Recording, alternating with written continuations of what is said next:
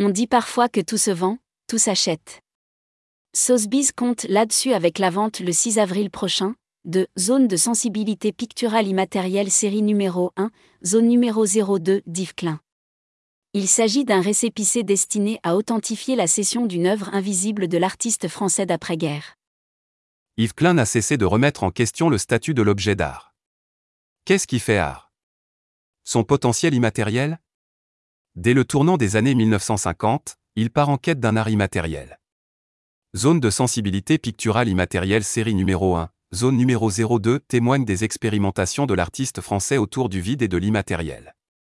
Ce certificat d'authenticité est né quelques mois après le vernissage de l'exposition Le Vide à la Galerie Iris Claire à Paris, le 28 avril 1958. À cette occasion, l'espace avait été vidé de tout son contenu.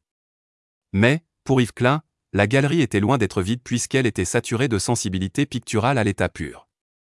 L'artiste a poussé cette réflexion à son paroxysme avec ses zones de sensibilité picturale immatérielle. Yves Klein a vendu ces zones invisibles et intangibles d'espace vide qui n'existent qu'en termes conceptuels entre 1959 et 1962, en échange d'un poids d'or pur. Les acheteurs recevaient un récépissé, conçu pour ressembler à un chèque de banque. Ils avaient alors deux options, conserver le reçu et faire en sorte que la zone immatérielle correspondante devienne transférable par la revente, ou le brûler dans le cadre d'un rituel. Durant cette cérémonie, le récépissé donné en or pour l'œuvre devait être brûlé devant des témoins choisis par l'artiste, tandis que ce dernier jetait le même or dans la Seine. Selon Sotheby's, il y a eu trois cérémonies de transfert, toutes bien documentées. Si certains acheteurs se sont prêtés au jeu, d'autres ont contourné les règles et ont choisi de conserver leur reçu. C'était le cas de l'antiquaire Jacques Cugel, qui avait acquis son récépissé auprès d'Yves Klein le 7 décembre 1959.